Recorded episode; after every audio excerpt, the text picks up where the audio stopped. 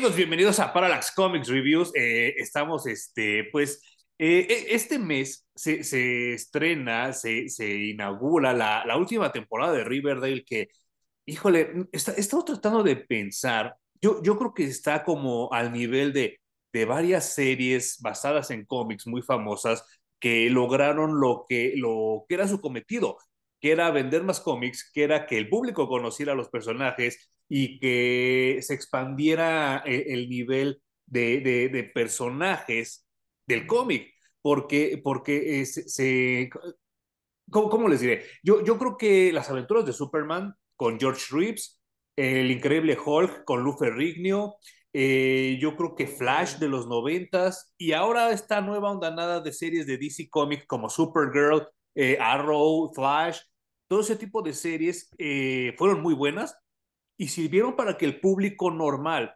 conociera otro tipo de personajes y no se quedara nada más con Batman y con Superman. Bueno, Batman de Adam West ya todos lo ubicamos, ¿no?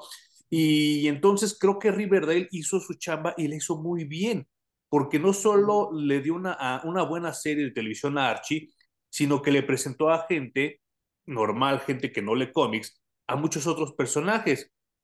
Y entonces hoy, eh, Jumi y yo, pues queremos hacer como una despedida a esta serie de Riverdale, eh, porque yo se la recomendé y sí, más o menos le gustó, a mí me enloqueció la verdad, y, y queremos hacer esta despedida porque yo en lo personal, en lo particular, Hum, la voy a extrañar mucho. ¿Cómo estás? Muy bien, Emanuel. Yo quiero preguntarte si va a terminar Riverdale o va a terminar Rivervale. Ah, eh, híjole, va a terminar Riverdale porque Riverdale sí se concluyó en la temporada pasada. Ah, qué loco, güey. Uh -huh. Sí, sí, se, fueron como seis, siete capítulos y se concluyó. Y dicho sea de paso, eh, Home tiene también un podcast donde habla de películas de horror. Eh, yo creo que Riverdale me presentó la mejor versión de La Llorona que he visto en años, ¿eh? Y entonces está bien cabrón porque ¿cómo es posible que nadie le da el clavo de que La Llorona es un fantasma que asesina niños? Y Riverdale es, lo, es la, única, la única iteración que lo toma así. Porque si ven las películas mexicanas, es como Scooby-Doo, porque siempre es un cabrón disfrazado, o luego no tiene nada que ver como la versión esta que sacaron de, de, de Colombia, o ya no me acuerdo dónde chingados la sacaron, de Ecuador, ya no me acuerdo, ahí tengo mi reseña aquí en el canal, y este, y Riverdale sí da una versión de lo que es La Llorona, y sí reconoce que es un monstruo mexicano, y está poca madre. Y ya después regresaron al universo de la continuidad normal, y todo se arregló gracias a Sabrina, la, la, la, bruja adolescente. Pero se arma un desmadre porque gracias a todo esto que están como invocando magia y están invocando como, como fuerzas ocultas, provocan que viajen en el tiempo y acaban en 1955. Y por eso como que yo le preguntaba a Hum que si le interesaba leer este cómic de Archie, que es todavía antes, es, de, es Archie 1941 donde realmente nace el personaje en ese año. Y no había, no había caído en cuenta Hum de dos cosas. Una, que el equipo que, que, escribe y dibuja este cómic es Mark Waid y Brian Augustine, que fueron con los que yo empecé a leer Flash.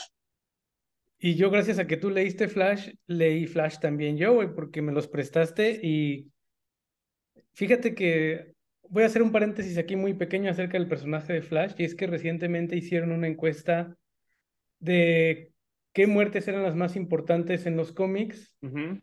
y que debieron haberse quedado muertos, ¿no? Ok. Obviamente entre ellas, y la primera era Barry Allen. Y es que tú siempre lo has dicho, ¿no?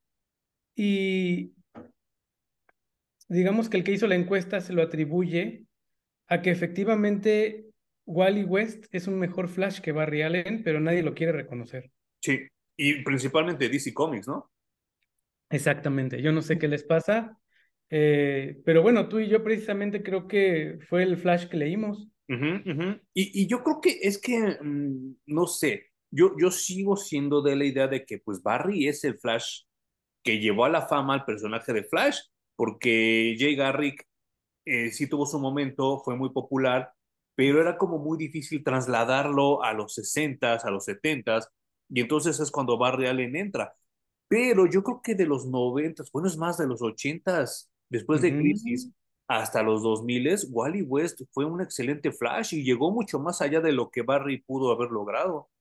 Y bueno, se sigue manejando que es el más rápido de todo el universo, ¿no? O sí, sea, sí, sí. Barry se queda atrás, no le ve ni el polvo, güey. Y, no. Y es el eh, único que... Este, da la casualidad que este equipo de escritor y de dibujante son los que hacen este Archie 1941 que a mí me encantó, me gustó muchísimo. Obviamente, Mark Wade creo que tiene una especialidad en escribir historias viejitas, güey, o situadas muchos años atrás. Y es lo que estaba yo pensando que, bueno, Mark Wade, él reconoce, él lo ha dicho con sus propias palabras, que él empezó con Archie. O sea, su primer chamba como escritor fue con Archie.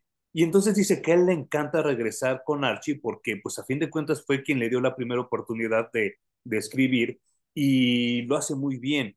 Eh, y como dices tú, tiene, tiene como un tino muy, muy, muy cagado para escribir historias retro, pero también después de, de, de, hablar de lo de Wally y al leer esto, creo que también es muy, muy bueno escribiendo adolescentes.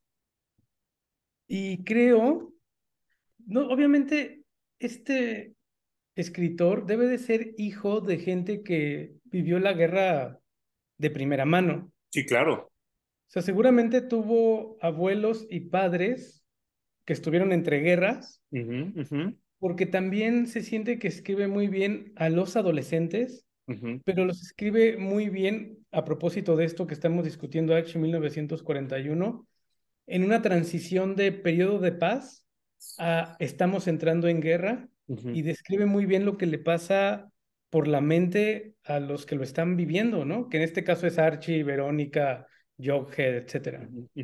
Pero, pero está, está, está muy cabrón porque, digo, en, en, tu caso fue muy distinto porque tus papás son muy alivianados. Pero yo cuando veía al papá de Archie, que aquí, este Fred Andrews, es súper estricto con él.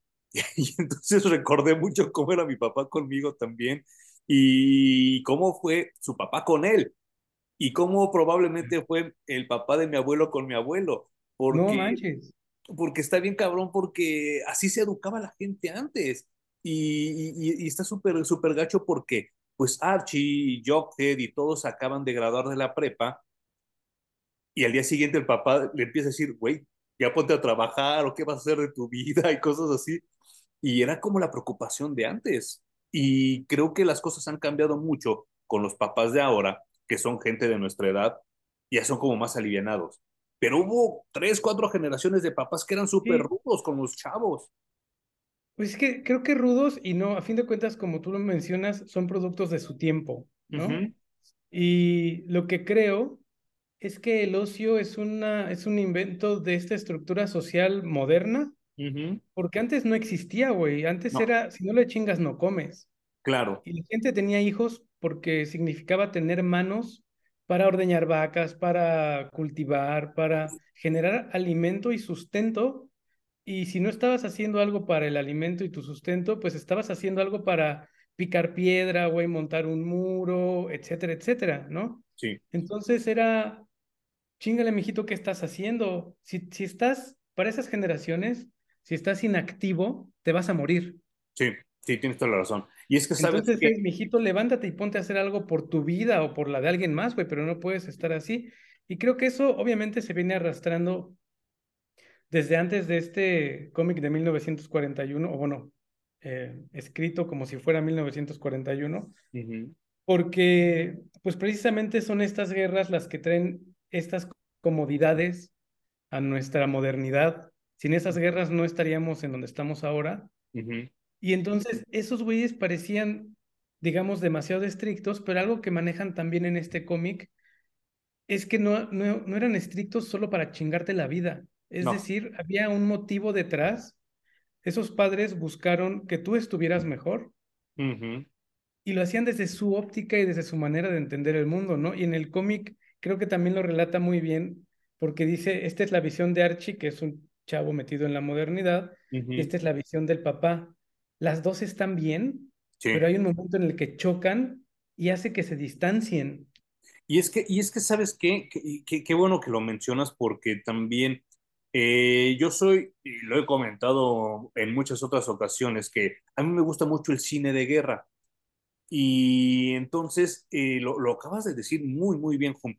Creo que después de la Segunda Guerra Mundial el mundo cambió muy cabrón y empezó una modernidad y una ver vertiginosidad muy cabrona. Y si nosotros tenemos vacaciones de verano y tenemos vacaciones de invierno, es por lo que acaba de comentar Hum, que antes, durante esos periodos de vacaciones, y lo entre comillas vacaciones, era meterte a la granja, cuidar a los animales, sembrar, cosechar, este, reparar las casas, y por eso se daban dos meses de vacaciones antes. Ahora las cosas han cambiado mucho y creo que a los chavos no les dan como un mes y medio o tres semanas algo así, pero porque ya, ya no producen, o sea, ya no están en una granja, ya no están en un campo, ya no están este, trabajando para los papás y por eso se ha reducido mucho las vacaciones. Pero sí, anteriormente para eso eran. Y, y, vaya, eh, iba a decir que mi segundo apunte de, de cosa que no había caído en cuenta es que pues tanto Archie como el Capitán América, los dos nacen en 1941. Y entonces también te das cuenta cómo cambia el mundo a partir de esos dos personajes, porque uno es la esperanza, es, es la milicia, es el, el sí, sí se puede. Y Archie es como un, aguanten el pedo, sí está muy cabrón, pero aquí está este personaje para que se rían, para que no tomen las cosas tan en serio. Y, a mí me sorprende porque este, este cómic da un giro como de 180 grados y se va al otro lado. Y creo que tiene que, que cuatro o cinco momentos de comedia, pero de, de ahí en fuera es súper serio. Creo que eso fue lo que yo disfruté más, que tiene casi nada de comedia. Uh -huh. Y obviamente la Segunda Guerra Mundial está encima uh -huh. y están reclutando soldados americanos, estadounidenses. Sí, porque los británicos ya no pueden, o sea, lo dicen en los newsreels, que los británicos los están despedazando los nazis. Y entonces, la guerra se estaba perdiendo. Uh -huh. Y entonces ¿no? dicen, en cualquier momento Norteamérica, bueno, Estados Unidos va a tener que entrar a la guerra. Y entonces como que la, la, la generación de adolescentes como que no sabe qué onda, pero la generación de adultos están muy asustados porque saben que son sus hijos los que se van a ir a la guerra. Y a partir de ahí es, es cuando empieza el cómic. Y esto que tú mencionas, a mí creo que me generó un conflicto muy interesante de que quizá en esta historia el papá de Archie es el Capitán América frustrado porque no fue a la, a la, a, a la guerra, se lo, sí. se lo negaron. Uh -huh. Él quiso ir, pero por alguna razón el ejército consideró que no era alguien capaz y uh -huh. entonces lo dejó en casa. Sí. Y creo que el papá está intentando colgarle a Archie ese sueño frustrado de yo no fui a la guerra, ve tú. Sí. Y Archie lo enfrenta a una realidad y le dice, bueno, papá, es que tú quieres mandarme una guerra de la que lo más seguro es que no vuelva. Uh -huh, uh -huh. ¿De verdad quieres que a tu hijo lo maten en la guerra? O que regresen una bolsa, ¿no? Ajá, y el papá al enfrentarse a esa realidad creo que también hace una pausa. Uh -huh. Y después se va de borrachera con, su, con sus amigos y con sus amigos creo que ya hace consciente y le cae el 20 de, sí, creo que mis frustraciones se las estaba colgando a mi hijo y no, no es justo, ¿no? Que son los papás y... de Torombolo y de Betty. Ajá. Y en el caso de Archie, la mamá le hace ver de dónde viene el papá. O sea, nosotros como adolescentes a veces olvidamos que nuestros padres vivieron una realidad completamente distinta a la nuestra, güey. Uh -huh, uh -huh. Y que incluso nosotros tenemos espacio para quejarnos y ser rebeldes y la chingada. Uh -huh. Y creo que ellos no lo tuvieron. No, no, no, no. Entonces, que alguien nos explique y nos diga, a ver, también entiende que tu papá viene de este lado y sus traumas están aquí y bla, bla, bla, bla. Uh -huh. Y Archie en este caso lo hace consciente gracias a su madre que, que todavía puede tener un diálogo con él, porque ya están tan distanciados el papá y Archie que no pueden hablar, güey, entre ellos. Sí, sí, sí, sí, sí. sí. Y, y, y bueno, eh, es, es muy curioso porque después de lo que acaba de comentar este Hum, porque están en el boliche, porque a mí me dio como, como risa, diagonal ternura, diagonal extrañamiento, que pues esa generación, como bien dice Hunt, pues no tiene Netflix, no tiene Facebook, no tiene este, partidos de fútbol, no tiene nada. Entonces su, su desfogue, vámonos al boliche. Y entonces van al boliche, no juegan, pero se ponen a tomar. Y está también el papá de, de Torombolo, de Jockhead y de Betty, y entonces empiezan a decir, ¿no? O sea, de que no, que sí está cabrón, que se nos viene encima y de repente le dice el papá de Archie al papá de Betty, qué suerte tienes porque tú solo tienes niñas. Y dice, no, acuérdate que tengo otro hijo y él ya está acá chingándole en la guerra como reportero. Y entonces el papá de Archie se queda así de, ¿qué pedo? No sé si es cierto, ¿no? Pero es que hay veces que nos enfrascamos tanto en nuestros propios problemas, en nuestras propias realidades, que no vemos alrededor y que hay gente que está sufriendo igual o hasta más que nosotros. Sí, a veces pensamos que nuestro sufrimiento es el más máximo de todos los sufrimientos del, del mundo y sin descalificarlo, ¿no? Porque cada quien siente lo que siente y cómo lo siente, güey. O sea, yo no puedo venir a hacerte menos porque a lo mejor no comiste sopa hoy y lo que más te gusta es la sopa y estás sufriendo mucho, güey. Yo no te voy a venir a decir, ah, eres un pendejo, ¿no? Sí, todo es cuestión de perspectivas. exacto, pero todo es cuestión de perspectivas, efectivamente. Y creo que en esa, bajo esa idea de perspectivas, a mí me gustó mucho que me transportó a pensar en cómo vivían en 1941, güey. Y creo que algo que me gusta de, de, Riverdale cuando la veía era que retrataban esta vida de pueblo en la que efectivamente seguía habiendo gente que se dedicaba a cultivar, a construir, a, hacer de su comunidad una comunidad mejor, que todos se conocen. Sí. Y la vida en este año de 1941 estoy convencido de que era así. Sí, claro, claro, porque como dices, como dices tú, Mark Waid no solo es un gran escritor, sino es un gran observador. Y hay gente que dice, porque he leído entrevistas sobre Mark Waid, que el güey tiene una memoria privilegiada y que, y que es una enciclopedia, el cabrón, que es de las personas más inteligentes trabajando en el mundo del cómic. Y se nota, se nota aquí. Sí, se nota bien cañón. Y fíjate que yo sentí muy poco este cómic de Archie como un cómic verdadero de Archie. Me parece que como tú lo comentaste al principio es demasiado serio, tan serio que a la, mitad matan a Reginald. Sí. Ah, pero espera, quería hacer como un paréntesis porque eh, me, me, parece muy interesante lo que dijiste que, que, que, que al papá de Archie no lo dejan entrar al ejército y no lo dejan entrar una segunda ocasión, porque ya en la, en la, peda se va con el papá del torombolo y, oigan, ¿qué pasó, sargento? Queremos entrar. Y la verdad, el sargento muy amablemente les dice que no, pues porque ya están viejos, ¿no? Pero no, que el país te lo agradece, que la chingada, y que la, bla, bla. Y, y, y, aquí quiero aprovechar y voy a decir algo que, que no, no lo digo por generar controversia, no lo digo por hacerme el interesante, ni el político, ni nada de ese desmadre, eh, Estados Unidos ha sufrido muchas, muchas, muchas guerras y muchas de ellas en el siglo XX. Eh, nosotros la última guerra importante que tuvimos como México fue la guerra de revolución, que fue hace más de 100 años. Y entonces tenemos cuatro o cinco generaciones de personas que no sabemos qué es la guerra y no sabemos qué es el sufrimiento y no sabemos qué es el chingarle. Y en cambio los estadounidenses gracias a las guerras, tienen un sentido patriótico muy diferente al de nosotros. Entonces, para ellos ingresar al ejército, a la naval y a la armada es un honor.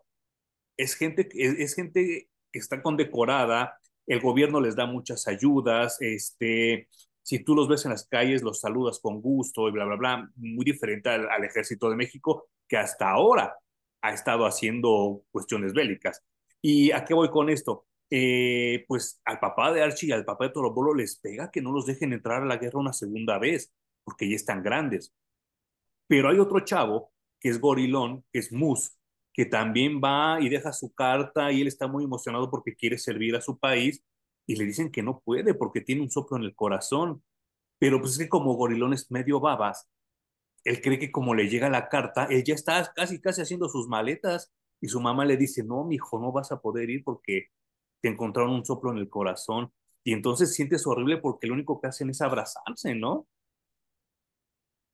Está muy cañón, güey, porque yo creo que entre más pasan los años, menos sentido le veo a las guerras, güey. No hay... no hay un solo motivo porque México vaya a la guerra y me diga, agarra un fusil y lánzate, que para mí sea válido. Sí, claro. Pero... Y en cambio en Estados Unidos parece que hasta es un honor, es decir, me parece, me rebasa. No sé si es programación cultural o qué, pero irme a, batir a balazos con, otro, con otra persona en otra parte del mundo o incluso aquí mismo, ¿no? Eh, me preguntaría qué estoy defendiendo. ¿No? A tu país, bueno, sí, güey, pero a mi país, ¿qué? ¿No? O sea, creo que hay varios cuestionamientos y Archie es el que se hace esos cuestionamientos en este cómic. Sí. Si de verdad vale la pena ir a morirse por un país. Y sobre todo en la Segunda Guerra Mundial me parece que Estados Unidos entró sin un motivo real, güey. O sea... Bueno, Pearl Harbor, güey. O sea, sí, sí fue muy real y muy tactible, ¿no? Claro. Pero, o sea, no sé, siempre, siempre cuestiono esto de la guerra. A mí me cuesta mucho trabajo encontrar una razón válida para hacer guerra. Y por eso creo que el personaje de Archie me gusta un montón. Y, y, sabes qué, eh, pues obviamente Archie toma la decisión de, de, enlistarse en el ejército porque él cree que es lo que va a hacer que, que su papá lo quiera. Y entonces se mete ahí al ejército y lo, lo mandan luego, luego a, al centro de entrenamiento porque él creía que de inmediato ya se va a ir a la guerra. Y entonces no, lo llevan a un campo de entrenamiento donde se encuentra, es que está, está bien cagado eso también porque luego la gente que te caga, la gente que no te cae chido, es la que te encuentras por todos perros lados, ¿no? Y entonces él llega ahí al campamento y al primero que ve es a Reggie, a Carlos. Y como siempre chingándole la madre a alguien, y por Archie por meterse a parar el pedo, le toca un chingadazo también que lo noquea y lo deja ahí pendejo, ¿no? Y entonces eh, eh, aquí quería hacer otra anotación, Hunt, porque tú y yo hace poco hablábamos de que la prepa nunca acaba, güey. Ya como fuiste en la prepa, vas a hacer toda tu vida. Y entonces ese pinche Reggie, el Carlos, no mames, a todos andaba chingando a pesar de que él ya estaba en el ejército, igual que en la prepa. Sí, y bueno, si en la vida real ocurre, imagínate estos que son personajes de cómics que eh, lo que quieren es que nunca cambien, ¿no? Que siempre sean los mismos, güey. Y mantener su estatus, ¿no?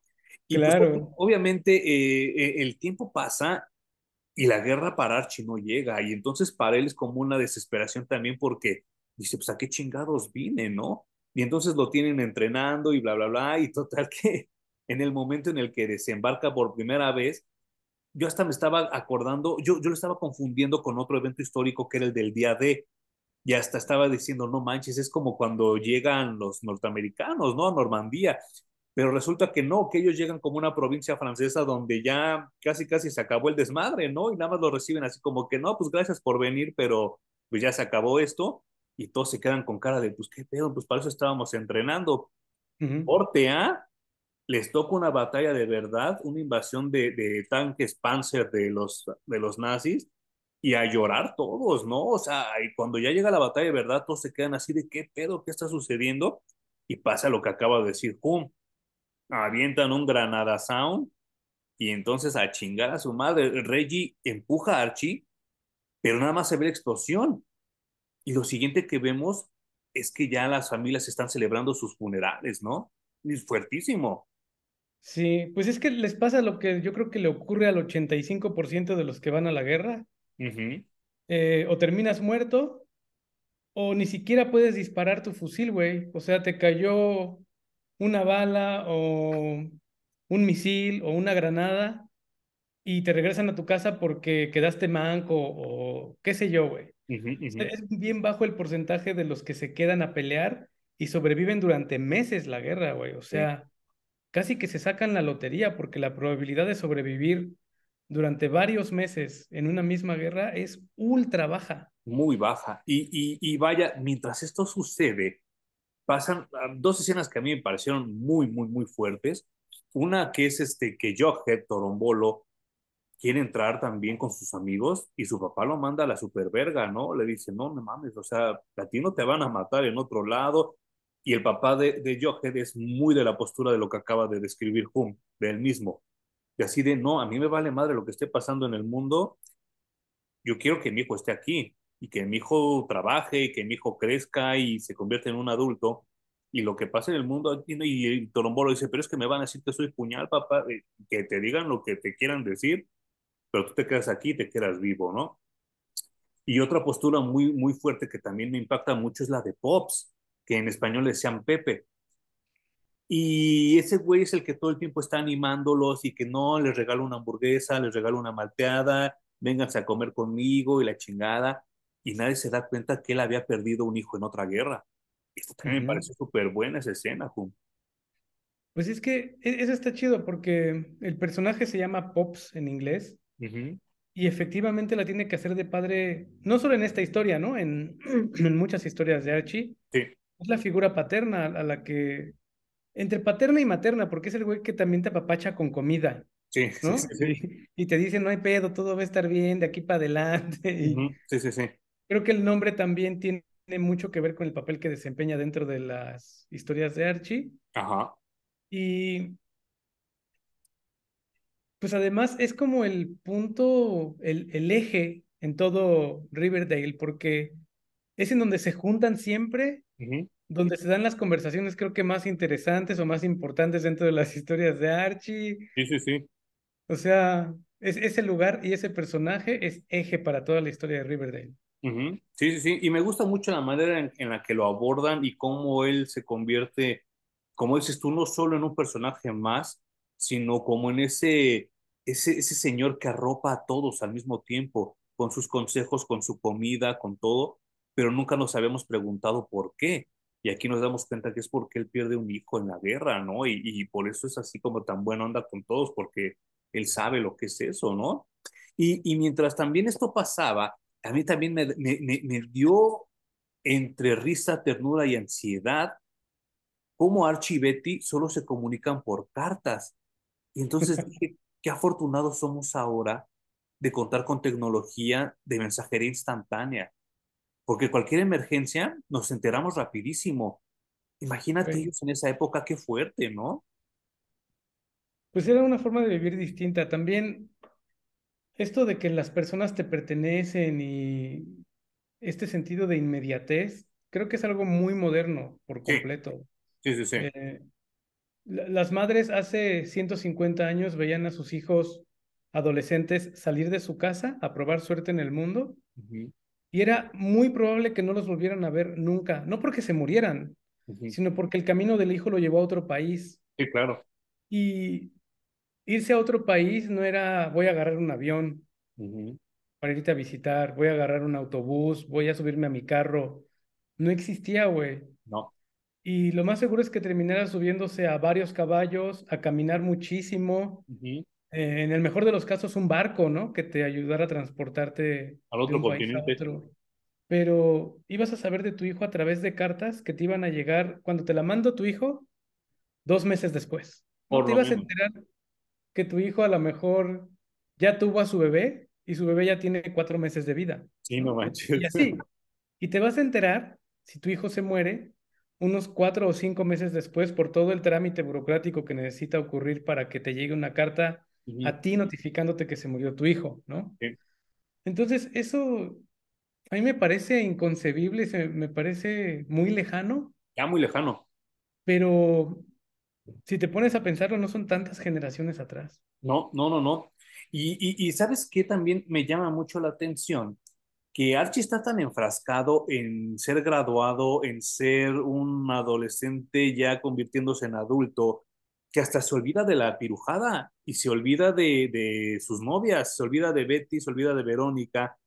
Pero, híjole, e- es muy chistoso porque yo insisto, yo no soy supersticioso, a mí esas cosas me vienen súper guangas, pero sí, sí creo que Dios, el universo, te manda señales que tú tienes que decodificar de alguna manera, o sea, a como te dé tu cerebro, tu instinto, Ujú. pero las tienes que decodificar, ¿no? Y a mí me parece como muy bonita la escena donde Archie está escribiéndole a Betty como si fuera una amiga, una amiga más, una amiga común y corriente, y de repente llega una enfermera francesa que se parece un chingo a Betty. Ajá. Y entonces Archie dice, no manches, sí estoy enamorado de Betty. Y entonces eso ya se vuelve como un motor nuevo para Archie, ¿no? Para poder regresar y para querer regresar. Esa escena me gustó mucho. Bueno, de hecho, desde antes de irse a la guerra, decide por Betty. Sí, sí, sí, sí.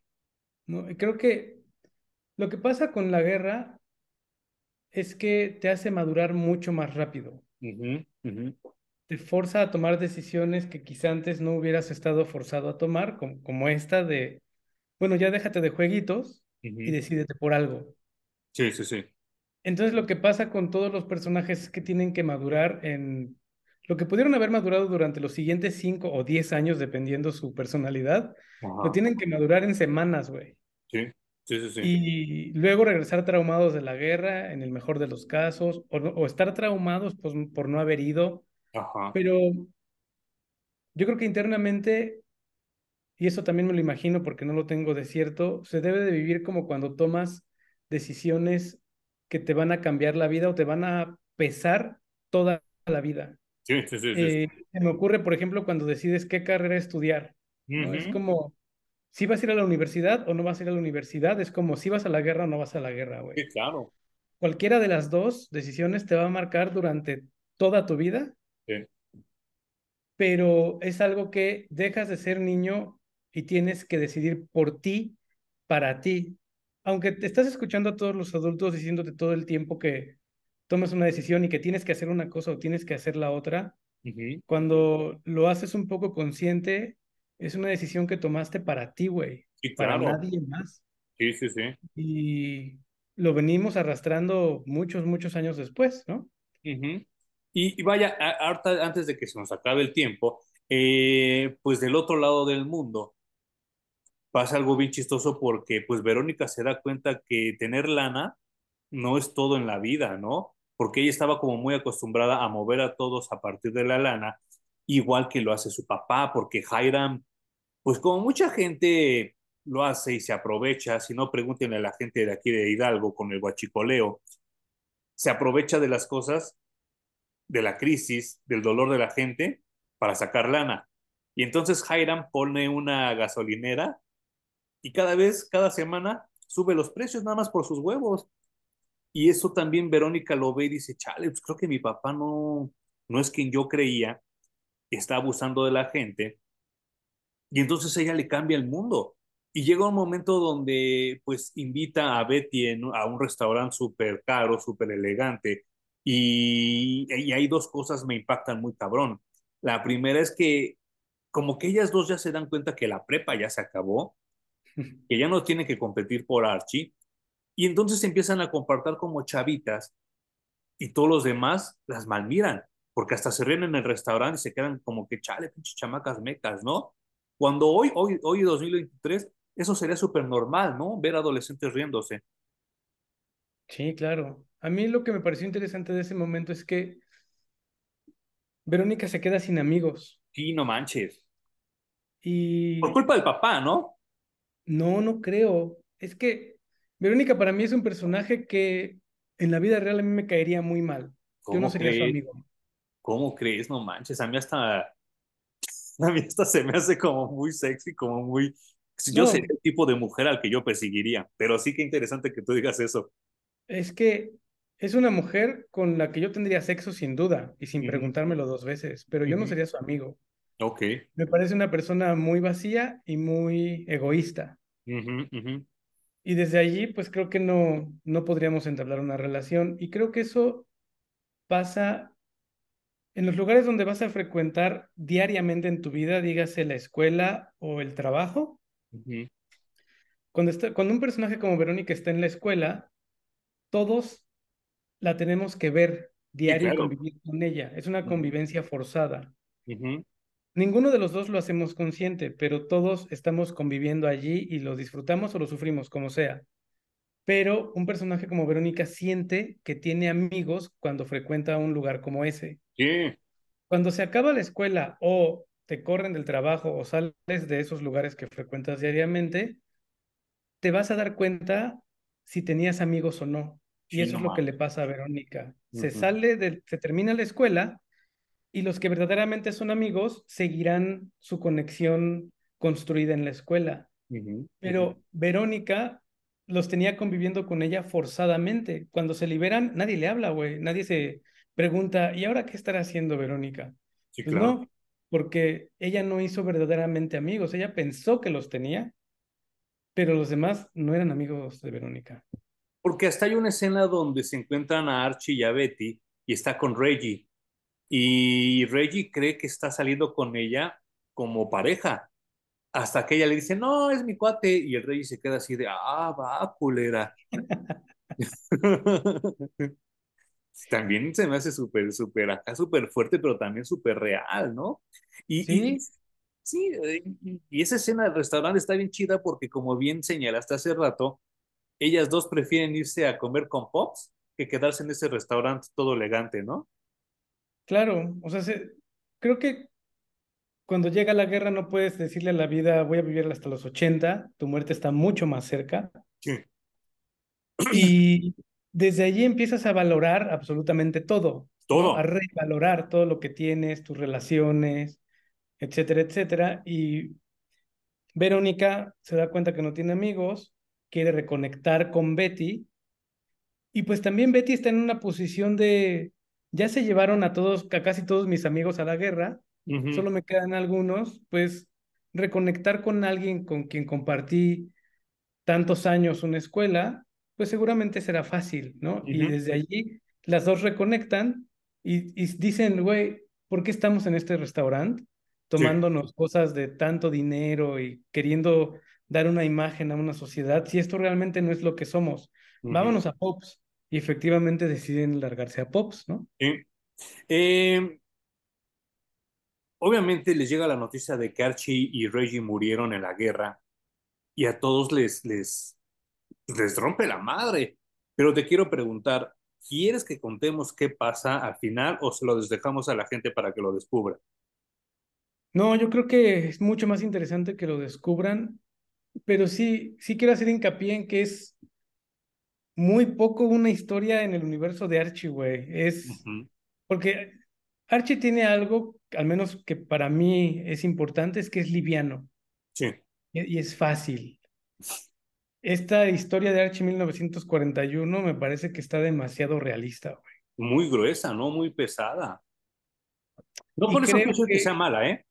no, no, no, al contrario, es una muy buena historia, solo no vayan pensando que se la van a pasar muy bien O riéndose. como otras historias de Archie. Y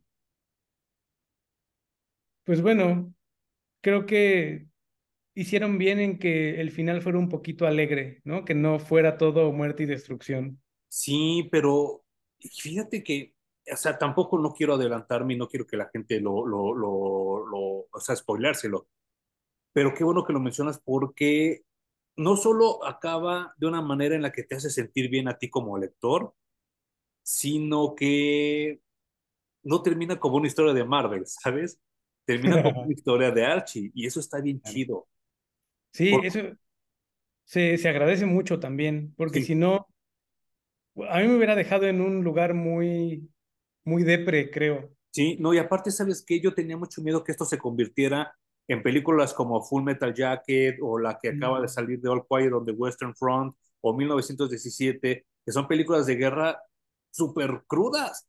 Y Sí. entonces yo dije, chingale, se me hace que se va a ir para allá, pero no, afortunadamente Mark Waid me sorprende y me da un final muy bueno. Y yo también acabé muy satisfecho y hasta dije, no manches, la neta, qué bueno que lo compré, qué bueno que lo leí bueno, no lo compré, la verdad, mi hermano me lo trajo hace poco que fue de viaje, lo encontró y me lo trajo con mi mamá, y de cuando fueron a Nueva York, porque yo en México no lo encontré jamás, se, se, acabó de volada. Y, y, y, ¿sabes qué? Se me había olvidado comentar que yo cuando lo estaba buscando, hace un año, porque tiene un año que salió, este, lo quería comprar yo en, la, en, la, en, la, en el aniversario de Fantástico Comics, pero así como nos pasaba antes en las convenciones home, yo cuando estaba a punto de llegar, se lo estaban llevando unos chavos, unos chavos de la mitad de mi edad, que dice, mira, Archie Guerra, y se lo llevaron. Y pues yo dije, sentí feo porque no me lo llevé yo, pero sentí chido Claro. porque eran chavitos que estaban interesados en el universo de Archie, ¿no? Y hasta ahorita lo pude leer y estoy como muy complacido. Esta pregunta va un poquito hacia allá. Porque Archie es un personaje que se presta justo para esto, para escribirlo en cualquier tipo de historia que se te ocurra. Y ahorita vamos al siguiente cómic que tú me, me recomendaste, pero por eso existe este Archie de 1941, el Afterlife with Archie, por eso existe Riverdale, por eso existe el tipo de historias que vamos a, a, comentar a continuación. Pero mi pregunta para ti, no sé si ya lo has pensado, es, ¿qué pasa con este personaje de Archie que no ocurre con los otros personajes de DC Comics como Superman, como Batman o de Marvel, ¿no? Como Spider-Man, Iron Man, Capitán América, etcétera, que los fans de Archie no se sacan de onda si Archie va a otros contextos y se ponen a llorar gritándole al muro diciendo, es que ese ya no es Archie, es que ese no mantiene el espíritu de Archie, es que, ¿qué pasa con estos distintos fan bases? Que unos están más dispuestos y son más maleables o más flexibles como los de Archie, y otros que parecen de piedra o de diamante que no se mueven, como los de los superhéroes. O los de Star Wars, ¿no? Que son... No, bueno, de eso, o sea, de esos ni, ni hablamos, güey. Sí, no, no manches. Yo, yo se lo atribuyo a que yo creo que Archie no se congela en un momento del tiempo. Y, y, justo eso me estaba yo preguntando ahora que estaba yo terminando la lectura, que yo creo que yo podría volver a hacer otra tesis de cómo Archie refleja la sociedad en la que se publica, porque está muy cabrón cómo, cómo se amolda. Y a fin de cuentas, y, yo creo que es eso, eh, eh, lo hablábamos también en otro video, Hum, donde pues cada quien, como Douglas Copeland decía, te alineas con tu generación. Y para nosotros Wally West siempre va a ser el Flash porque fue el que nosotros conocimos.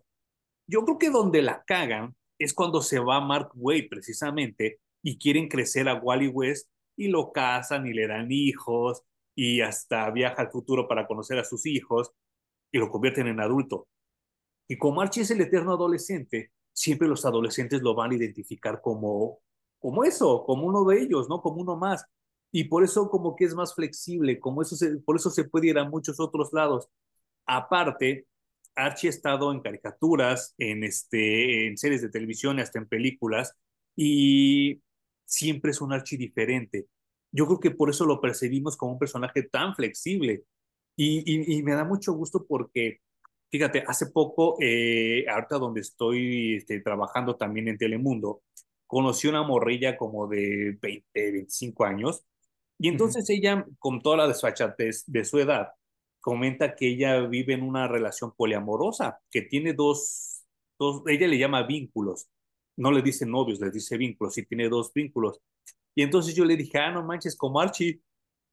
Y entonces ella se quedó, ¿cómo?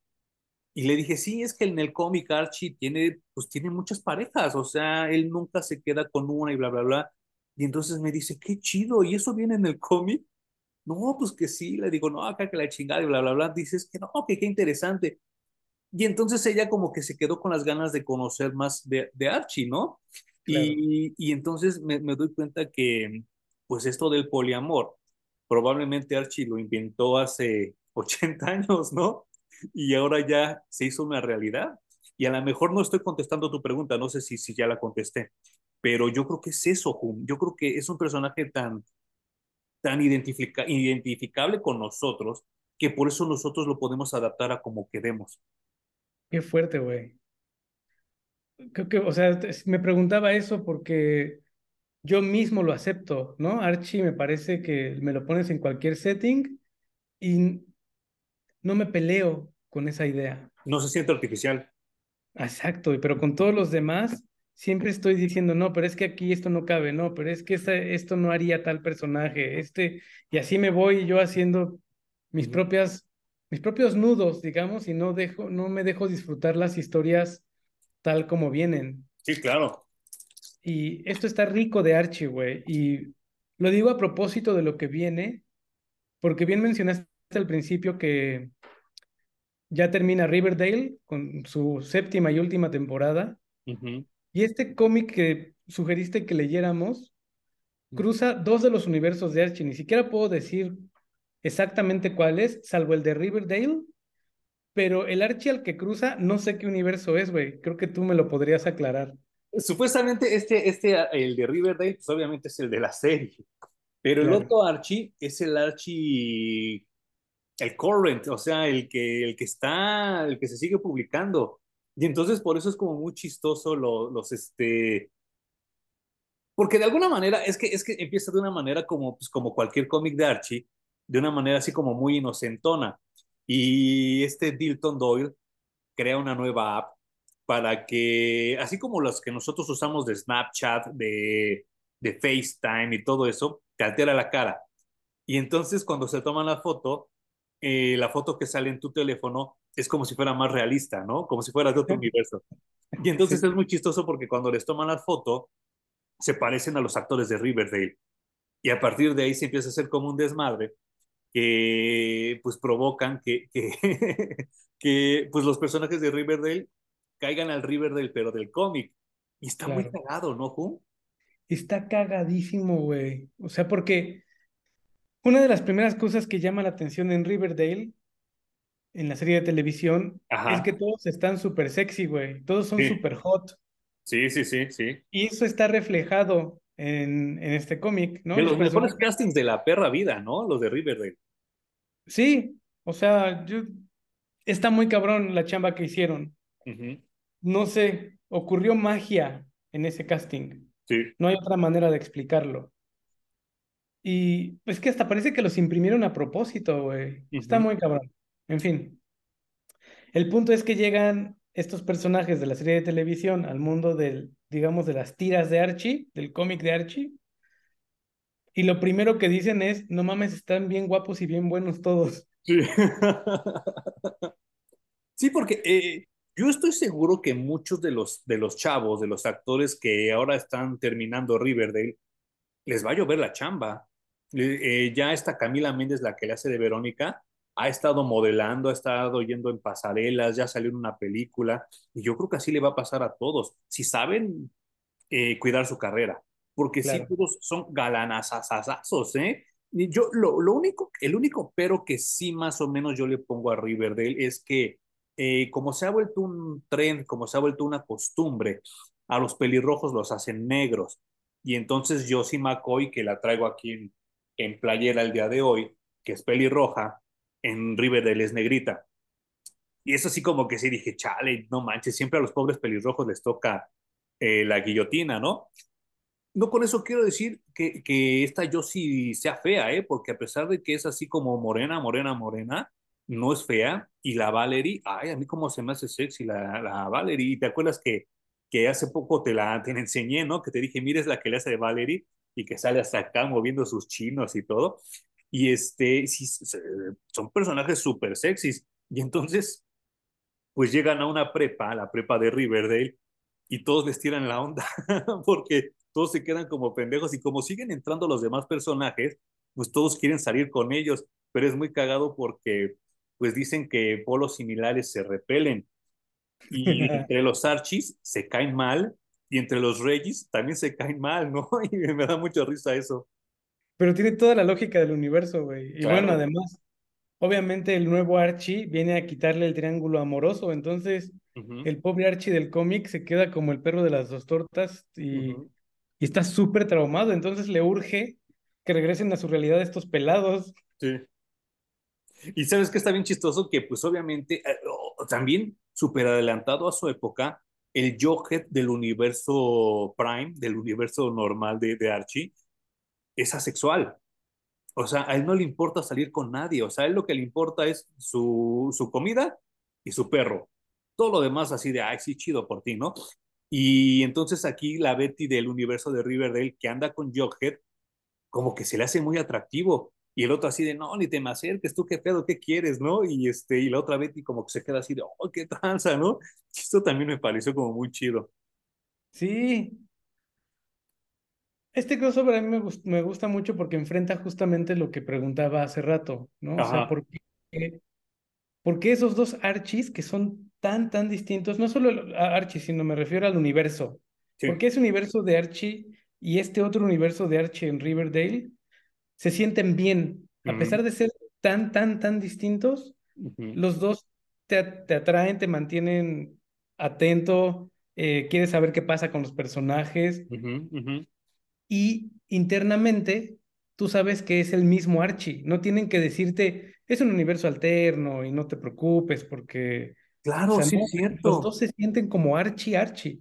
Sí, y no lo había pensado, ¿eh? Porque sí, generalmente, y hablábamos en el capítulo anterior de los Salesforce, ¿te acuerdas que ese primer año de los Salesforce había una advertencia antes de que le, cuando abrías el cómic y decía, amiguito, estas son historias imaginarias, no te claves, no seas cabrón? Tienes razón. Tienes razón, porque aquí ni te explican eso. No, y, te digo, a mí los dos, para mí los dos son Archie, no, no categorizaría ninguno como, este es el Archie de los Elseworlds. para nada. Entonces creo, creo que es el único personaje que se presta para poder hacer este tipo de cómics en el que chocan estos dos universos y tú no prefieres uno sobre otro, los prefieres a los dos. Sí, claro. Y, y me, da, me, da, mucha risa los, los chistes internos, porque ya cuando quieren arreglar el problema, eh, tienen que hacer como unos rituales, ¿no? Y entonces eh, el Johead empieza a trazar con esas, con lo que trazan las, las líneas de los campos de fútbol americano y dibuja un logotipo de, de Tiza. Y, y, le dice, no, esto como que se siente como si estuviéramos en un culto. Y dicen, ah, pues, sí, de alguna manera yo recuerdo como una etapa religiosa.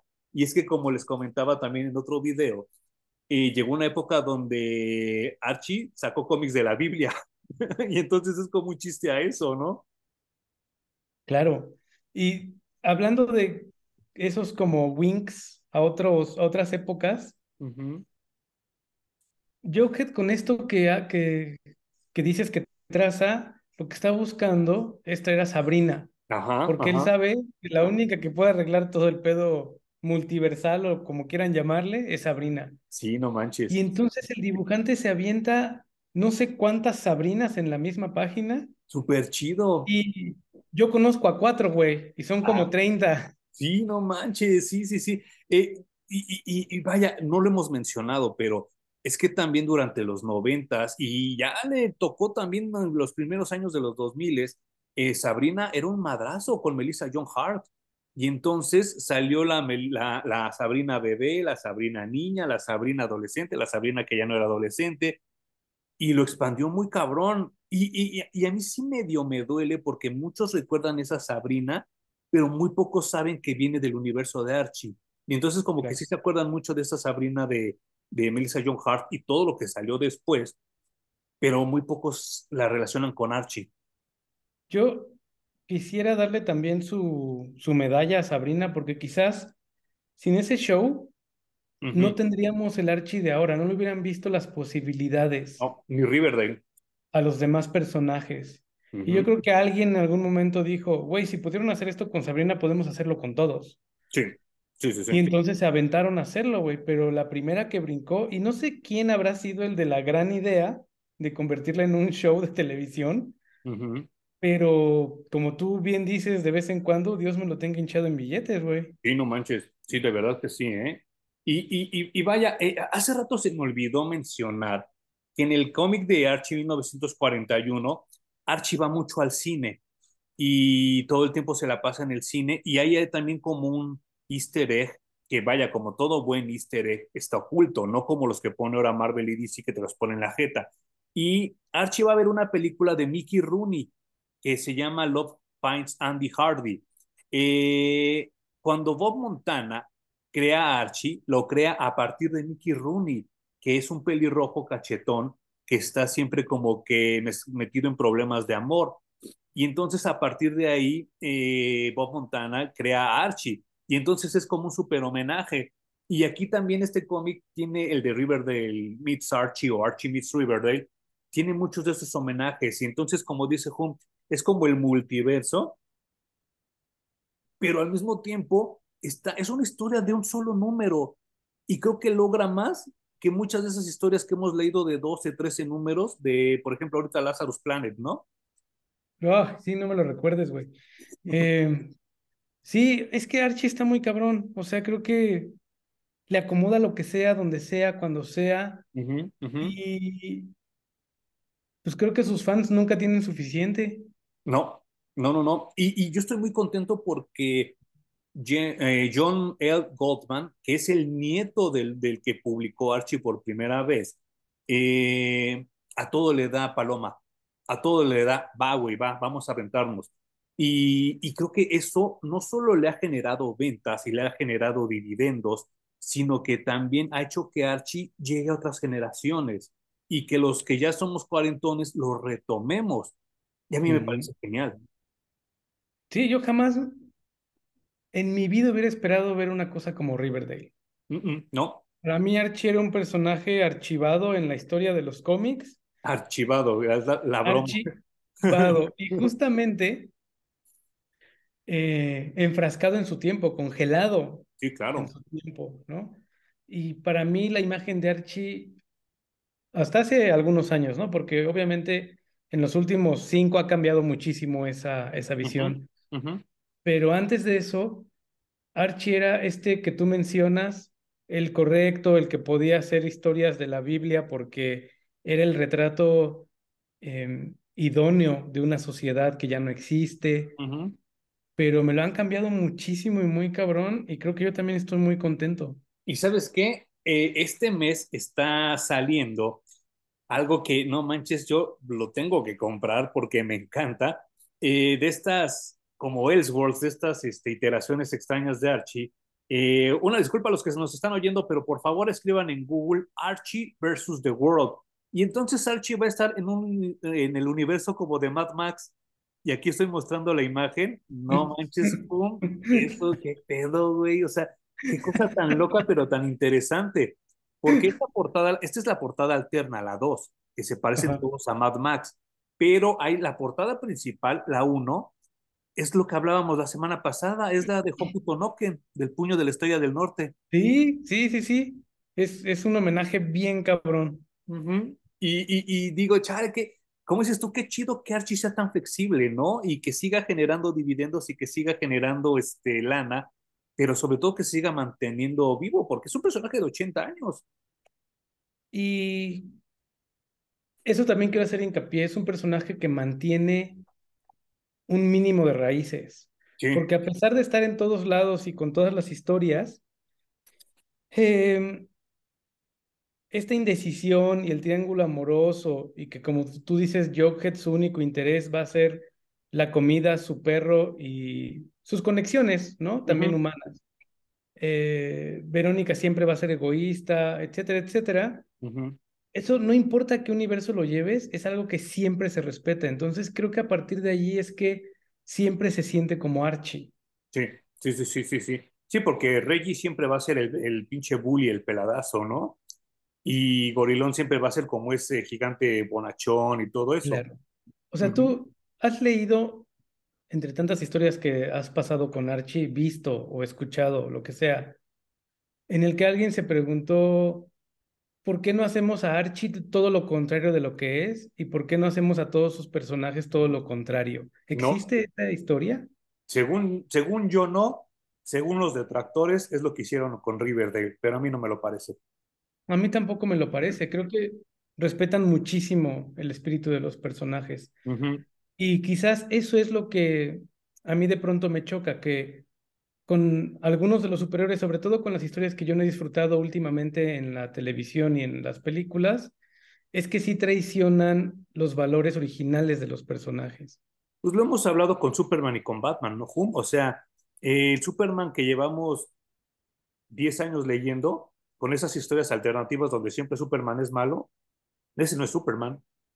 Y entonces le quitas toda la esencia al personaje y por eso la gente ya no lo entiende. Es más, yo estoy seguro que la gente de Warner no lo entiende y por eso hace tantas tonterías con el personaje.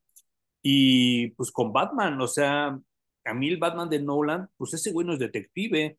Y para mí lo principal de Batman es que sea detective. Y como dices tú, Archie es tan simple porque nada más es un adolescente indeciso. Y a partir de ahí puede sacar cualquier cosa. Claro. Sí, creo que eso es lo que hacen muy bien con Archie, güey. No, no lo traicionan en ningún momento. Entonces cabe, en todos lados, contrario a lo que le, ha pasado a las historias con los superhéroes.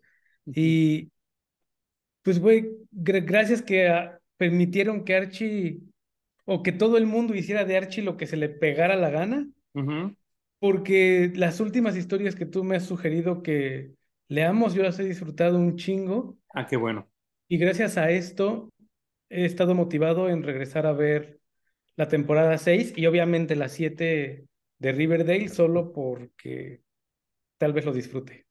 Eh, yo hace rato al principio del podcast mencionaba unas series de televisión, mencioné Batman de Adam West, el Superman de George Reeves, el Flash de John Wesley Shipp, eh, que las tres son de DC, eh, ojo. Eh, y después otras que son Arrow, Supergirl y Flash, que también son de DC. Después de esas, yo creo que Riverdale también se puede colar como de las mejores series adaptadas de cómics, ¿no? De la vida. Yo estoy muy sorprendido como lo intentaba expresar hace rato. Es, es milagrosa, güey. Riverdale. Uh -huh. Son tantos personajes. Sí. Que haber encontrado alguien que nació en este preciso momento de la historia para encarnarlo tan perfectamente bien, uh -huh. me parece fuera de esta realidad, güey. O sea, está tan bien hecho el trabajo, tanto de casting como de escritura, etcétera, etcétera. Obviamente, no quiero enaltecer esta serie así como la mejor serie de todos los tiempos. No. Pero sí es una de las mejores series adaptadas de cómics de todos los tiempos. Sí, y de Marvel yo creo que nada más yo podría mencionar el Hulk de Lou Ferrigno y la primera temporada, nada más la primera temporada de Daredevil, la de Netflix. Claro. De ahí en fuera, a Marvel le ha ido súper mal con las series de televisión, ¿eh? Bueno, She-Hulk, pero eso es más como miniserie, ¿no? Exacto. Uh -huh. Sí, sí, la iba a mencionar, pero no sabía cómo hacerlo. Qué bueno que tú sí supiste. Y sí, o sea, Riverdale, mis respetos, güey. Eh, no es para todos porque tiene un estilo muy definido. Sí, claro. Super pero, noir, ¿no? Como lo que comentábamos de Human Target. Sí, pero como todo, pues vayan a darle una oportunidad. O sea, van cuatro episodios y después decidan si realmente es para ustedes o no. Sí. Pero, pero si eres fan de Archie, te va a encantar. Y sabes qué, yo, yo esto se lo atribuyo a dos cosas, Juan. Una, a que Roberto Aguirre Sacasa no es solo un gran escritor y que ama a Archie, sino que es un excelente vendedor. O sea, él les vendió a, la CW la idea y no sé cómo se las haya vendido, pero le funcionó, ¿eh? Y tan le funcionó que ya esta es la séptima temporada y el productor le dijo, ¿sabes qué? Vamos a cortarla porque prefiero que el show acabe en una nota alta a que se acabe convirtiendo en un churrazo. Lo cual a mí me da gusto, pero también me duele, ¿no? Porque yo no puedo entender cómo series basura, porque para mí son basura, como Walking Dead o como Smallville, tuvieron 10 temporadas. Y la de Archie me la van a cortar en las 7. Digo, chale, no se pasen de lanza, ¿no? Y curiosamente sin un spin-off. Bueno, Katie King, pero Katie King la cancelaron también luego, luego. Y ya, ya esa iba, bueno, va a ser mi recomendación de esta sí. semana, pero este, ahorita, ahorita la comento, porque Katie King también tiene lo suyo, ¿eh? Según yo, The Walking Dead ya no la veía nadie, güey. No. Y aún así terminó la serie y hay dos spin-offs planeados. Y obviamente súper forzados, ¿no? Ultra. Si, ya, si según yo ya no la veía nadie, no sé quién va a ir a ver esos spin-offs. Uh -huh. Y pues obviamente me uno a no sé cuántos pelados en el mundo que se preguntan por qué acaban shows como Supergirl, ¿no? Uh -huh. O en este caso como, como Riverdale. Uh -huh. Si son bastante buenos y hay un chingo de gente que quiere seguirlos viendo, no sé cómo toman las decisiones las televisoras, güey. No, no, no me queda claro. Sí, yo tampoco, yo tampoco, y me duele mucho. ¿Algo más que quieras comentar tanto de Archie contra Archie meets Riverdale como de Archie 1941? No, solo que corran a leerlas, güey. O sea, me pienso en lo que leí y me emociona. Sí, yo también. Y luego pienso en esto que tú dices, Archie contra el mundo, y me emociona ir a leerlo, güey. Sí, o sea, sí. vayan y, y dénselas, güey, búsquenlas, como uh -huh. sea. Sí, sí, sí, se van a... Es que eh, yo creo que últimamente se les ha olvidado tanto en el cine como en las televisiones, como en los cómics, que esto es entretenimiento y nos tiene que divertir. O sea, no, no, no todo tiene que ser filosofar, no todo tiene que ser encontrar el perro y lo negro como en Matrix. Esto es entretenimiento, nos tiene que divertir. Y creo que esto lo logra muy bien, ¿no? Sí, bueno, como ya, ya se dieron cuenta, 1941 sí tiene su buena dosis de pregúntate existencialmente qué está pasando, güey. Sí. Pero también está esto de Archie meets Riverdale, que es pura fiesta y, no. Y Bueno, terminas ah- con una sonrisa de, ah, qué chido, estuvo, estuvo divertido lo que leí. Y acaba en una fiesta. Claro, sí, totalmente. Sí, sí, Entonces sí. creo que así a lo mejor le hace Sacasa para vender sus proyectos, le dice a alguien, a ver, primero léete esto y luego léete esto y luego te hago mi pitch.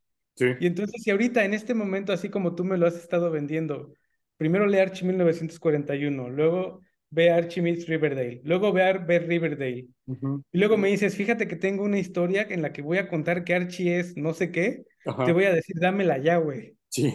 Quiero leer ahorita. Sí, sí, sí, sí, sí, sí. Y eh, no, no sé, o sea, yo, yo ahorita quiero hacer mi, mi, mi recomendación y antirecomendación, pero Hum, ¿tú cuál es tu, tu recomendación de la semana y tu antirecomendación? Mi primera antirecomendación que no he podido superar y que estoy muy enojado desde ayer, creo, es una serie que se llama Servant, que está en Apple Plus y que la hace el, creo que es Robert M. Shyamalan o Shamalayan, o no sé cómo se apellida correctamente. El que hizo El Sexto Sentido, que seguro todo el mundo ubica esa película. Sí, sí, sí. que parecía ser una serie de terror muy buena y después de cuatro temporadas lo hicieron tan terriblemente mal que la enseñanza que me deja en este momento de mi vida esa serie, y creo que es muy importante no solo para mí, sino para el mundo entero, es no recomienden una serie hasta que vean cómo termina. Totalmente de Después de acuerdo. que termina la serie y dicen es grandiosa, vayan por todo el mundo recorriéndolo y recomendándola.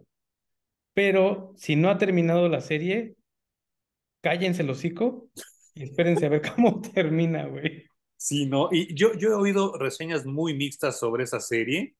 Eh, creo que casi, casi 40 años después, fusilarse a Chucky ya da hueva y, y, y no sé, no sé si la voy a ver en algún momento de mi vida, ¿eh? No, no, creo que no, no la veas. Eh, parecía muy interesante al principio, luego se, se cayó. Las dos primeras temporadas son buenas, Pero las dos últimas son malas. Entonces quedamos como empezamos, güey. Y Sí. solamente se invirtió tiempo y energía que llegó a nada. No manches. Oh, oh, Ahí está mi antirecomendación, no se le acerquen. ¿Y tu recomendación de la semana? A propósito del podcast que mencionaste de películas de terror, eh, estamos viendo anime Mm, y empezamos con uno muy viejito que se llama Perfecto Buru, que es Perfect Blue. ¡Oh, buenísimo! No mames, güey. Qué revisitada tan bonita, qué anime tan chingón. Cero, es un anime cero como los de ahora que es acción, acción, acción, acción, putazo, putazo, putazo, putazo, y no para, ¿no? Y entonces la serie está, las series de anime actuales están siempre arriba, arriba, arriba, arriba, arriba, arriba, y no te dejan. Sí. Y Y su esta público es igual. Sí, esta es lenta, armoniosa, se da sus tiempos, está contando una historia importante que tú tienes que conocer desde todos sus momentos y sus lados. Y vayan, búsquenla, véanla otra vez, si es que ya la habían visto hace muchos años. Qué bonito anime, güey. Sí, está muy chida, muy, muy chida, ¿eh? Y sí, sí la, la recuerdo y también tiene mucho de ese factor que, pues, eh, como habrán notado, nos gustan mucho a Jumi y a mí, de estas ondas como detectivescas y como de, de descubrir por dónde se van las cosas y el final sí es así de, ay, qué pedo, qué acabo de ver, ¿no? Pero sí, muy, muy buena. Y pero tristemente, como bien dice Hum, ese anime ya nos hace ahora. Ahora ya es puro pinche música pendeja, pura acá, puro, ven, ven, así las luces y madrazos y todo. Y es tan vertiginoso que ya no se disfruta, ¿no? Y, y, y también como decía hace rato, de que se fusilara a Chucky 30 años después, el anime lleva 40 años fusilándose a Goku, ¿no? Ya todos son Goku.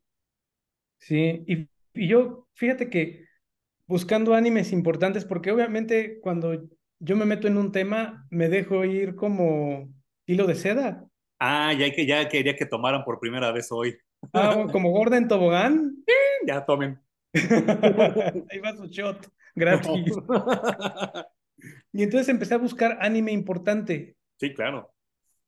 La mayor cantidad está durante los noventas, principios de los dos miles. Sí, sí, sí, sí. Y obviamente son obras que tú y yo vimos. Ujú, No ujú. recién salidas porque no todo llegaba a México recién salido, había que estarlo buscando.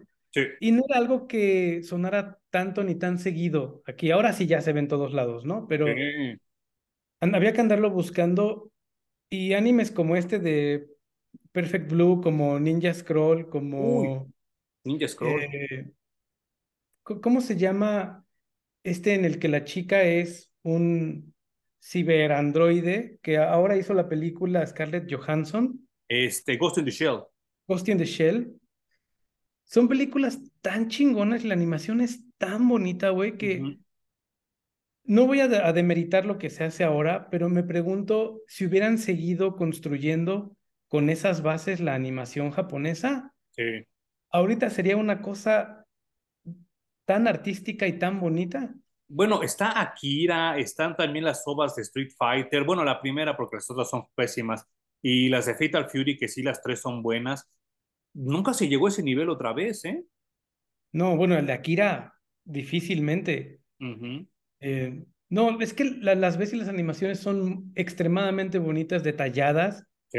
Eh, yo en, en pocos animes he visto actualmente, por ejemplo, este tipo de escenas donde la actriz, bueno, no, la, el, la personaje principal se pone a ver a sus peces nada más porque sí durante cinco segundos y esa es la escena. Y totalmente japonés eso, ¿eh? Eso es lo que tienen que animar, ¿no? Ahora ya la acción y las historias nos llevan a un turbo que también pues es producto de, de su tiempo, ¿no? Sí, y, mucha gente me va a ahorcar y, y lo, y me van a detestar por lo que voy a decir, pero creo que también al anime le hizo mucho daño el estudio Ghibli, porque también querían que todo fuera como profundo y todo que querían que fuera poético, y entonces también nos Claro. quitaron ese anime pues ultraviolento y ultrasexoso y, y ultra este, profundo que nos quería dar este, pues el anime de los noventas, y ahora todo tenía que ser estético y bonito, y tenía que tener un mensaje para los niños, y creo que Ghibli al fin de cuentas, ya, ya en retrospectiva, le hizo más daño al anime que bien. Eso es culpa de Disney, güey. Porque, ¿Ves? sí, claro, porque endiosaron a Ghibli desde la visión de es el Disney japonés. Ah, claro, sí, sí, sí. Entonces, yo obviamente también estoy, disfruté Disney, disfruto Ghibli, pero estoy en contra de decir que esa es la máxima expresión de la animación. Sí, yo también. Siempre se tiene que abordar por otros lados y, ah, y tener otros temas, ¿no? Por eso tiene que salir, desafortunadamente, Guillermo del Toro a decir, la animación no es para niños, la animación también es cine y también es arte, güey. Sí, Y recordárselos. sí, La animación no es Disney y Ghibli, hay muchas otras cosas más.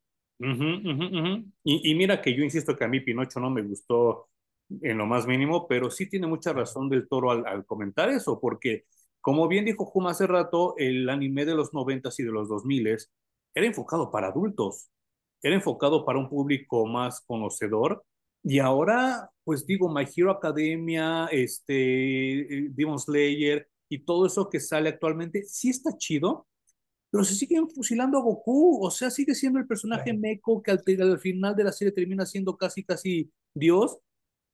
Ya da hueva. ojo, ojo, porque para cerrar rápidamente esto es que cuando decimos es para adultos, el concepto de adulto ha cambiado muchísimo a través de la historia, Sí, ¿no? El adulto antes, a los 15, 14 años tenías que hacerte adulto, güey. Después a los 18, luego a los 21. Ahora hay gente de 50 años que no se ha hecho adulto, No, no, no, no. ¿no? Y son los que consumen He-Man actual y dicen, ay, no, regresenme a mi He-Man de antes. Ajá, ajá. Pero no es que tenga que ser más adulto o menos adulto la animación. Eh, creo que lo que tienen que hacer es sacar productos de muy buena calidad y acordarse que todas las historias caben en todos los medios. Eh, Archie también tiene animaciones, tienen caricaturas. Eh. Tuvo unas hechas, producidas por, por Ruby Spears, eh, muy parecidas a lo que hacía Hanna Barbera en ese entonces. Y, fue muy chistoso porque de un lado teníamos a Archie y a su universo, y alguien más tenía los derechos de Sabrina y alguien más tenía los derechos de Josie and the Pussycats, o sea que nunca pudimos ver un crossover de todos esos personajes en la animación de ese entonces hasta que llega Riverdale, ¿no? Y por eso a lo mejor mucha gente no los relaciona y no los pone juntos en la misma canastita, pero e, eso sucedía. Eh, después salieron otras, como que otras más chistosas que se llamaba eh, Weird, Archie's Weird Mysteries, que también era como la dimensión desconocida con Archie y estaban muy cagadas porque también tenía su toque de horror y, y a mí me gustan mucho y están todas, todas en YouTube porque el DVD es carísimo, es difícil de encontrar. Y si ustedes las quieren ver, están en YouTube y creo que son hasta del canal oficial de Archie, así sí, sin bronca sí. alguna. Y este, pero de ahí en fuera no ha habido otra animación de Archie y creo que sería buen momento de sacar algo, ¿no? Sí, seguramente, o sea, películas, güey, hagan todo. Archie, da hasta para videojuegos. Es lo que te iba a decir, creo que el único, el único medio que Archie no ha incursionado y que también estaría muy chido verlo sería un videojuego. Y durante los años este, fulgorosos del Gran Theft Auto, se rumoraba que iban a sacar un Gran Theft Auto con Archie, pero la, la, no se concluyó el, pro, el proyecto y lo, lo, desecharon. No sé si lo vayan a retomar en algún momento, pero uh -huh. sí creo que los videojuegos ya necesitan algo de Archie. Hay, y... hay unos videojuegos muy básicos que la gente ha programado desde que yo recuerdo que hay computadora, incluso consolas. Sí, claro. Que son videojuegos de citas. Ah. En donde tú vas conquistando a las chicas y te van diciendo que sí o que no y la chingada. Okay. Y creo que Archie se presta perfecto para un videojuego de ese tipo. Güey. Qué buena idea, Hum. Véndeselas ya ahorita, güey. Ve y véndela. Porque si no se me había ocurrido, ¿eh? Pero sí, tienes toda la razón. Y, y, fíjate, bueno, yo quisiera que mi recomendación de esta semana si ustedes eh, dominan el inglés o más o menos lo mastican o como diría Cantinflas, lo oyen muy bien, aunque no lo hablen, este, en YouTube también, a, además de estas de Archie's with Weird Mysteries, eh, está una película que salió en los 80, ya casi acabando los 80, que se llama To Riverdale and Back. O la pueden buscar también como Return to Riverdale donde Archie llega como adulto y regresa a Riverdale a, reencontrarse con todos sus amigos. Está súper chingona. Yo la única vez que la vi físicamente era en un videocentro, pero siempre que la quería rentar ya estaba rentada el videocentro se fue, se convirtió en blockbuster, vendieron todas sus películas y esa la perdí del radar. La busqué hace poco en YouTube, está completa. Obviamente es pasada de un VHS y se ve horrible, pero está bien chida, Hum. Todo lo que sucede está bien chido. Qué loco, güey. Uh -huh. ¿Cómo se llama? To Riverdale and Back o Return to Riverdale, porque tiene los dos títulos. Así búsquenla y hasta se van a dar cuenta cómo cambian las cosas porque eh, las modas cambian tanto que la Betty y la Verónica que salen ahí son un palo, son flaquísimas, o sea, son como de esas modelos de los 80s y 90s que eran flaquísimas y en cambio ahora eh, Lily Reinhardt y Camila Méndez, que son las Betty y Verónica actuales, pues son chavas como más comunes, más, este, más frondositas y todo, pero la historia está muy, muy, muy interesante. Y mi anti-recomendación viene en función a lo que les comentaba hace rato. Eh, yo no puedo concebir cómo se siguen produciendo series como The Walking Dead y me cancelaron Katie King. Ya la terminé de ver y me dejaron pues inconcluso porque ya no va a haber otra y todo lo que se estaba desarrollando estaba muy chido y querían hacer como un crossover con Riverdale y ya no se va a poder ni nada de eso. Y pues, híjole, así me, sí me duele tanto que, que sigan produciéndose series chafas como la que acaba de mencionar Hum o como Walking Dead y que las series buenas las estén matando, ¿no? Porque obviamente alguien tiene más billete que otra persona y pesa más quien paga más, ¿no? Sí, y hemos platicado muchas veces aquí de varias historias y personajes que valen mucho la pena para convertirlos en serie de televisión. Sí. Siguen enfocándose en cosas que ya probaron y sí funcionaron, pero ya vivieron su periodo y ya vas, gracias, bye. Uh -huh. O que ya probaron que no han funcionado y que como tú mencionas, siguen produciendo, güey. Entonces, busquemos ya en otros horizontes también, creo. Sí, sí, sí, yo creo que sí, ya es momento de eso. Hum, ¿algo más que quieras decir para terminar el podcast? Eh, pues no, no en realidad. Quedé muy emocionado con, con Archie y pues hoy marca el momento en el que regreso a Riverdale. y, y, y, yo tengo por ahí todavía, si ya en el futuro me quieres aceptar, porque tengo todavía eh, el de Batman 66, conoce a Archie. Igual si te lo quieres aventar, nos lo aventamos después. Eh, también tengo recuerdos bonitos de Punisher Archie. Ah, igual y nos lo aventamos también. Sí, sí, sí. Que por sí, cierto, la portada de Archie Meets Riverdale es un tributo a Archie Meets Punisher. Claro. Uh -huh. Por si ustedes lo quieren buscar también. Pero ya nos pondremos de acuerdo fuera del aire y ya veremos de qué hablaremos en un futuro. Muchas gracias, Hum. Gracias a ti, Manuel, a los que nos escuchan y nos ven aquí en YouTube. Y gracias. nos escuchamos la siguiente semana en Parallax Comics Reviews.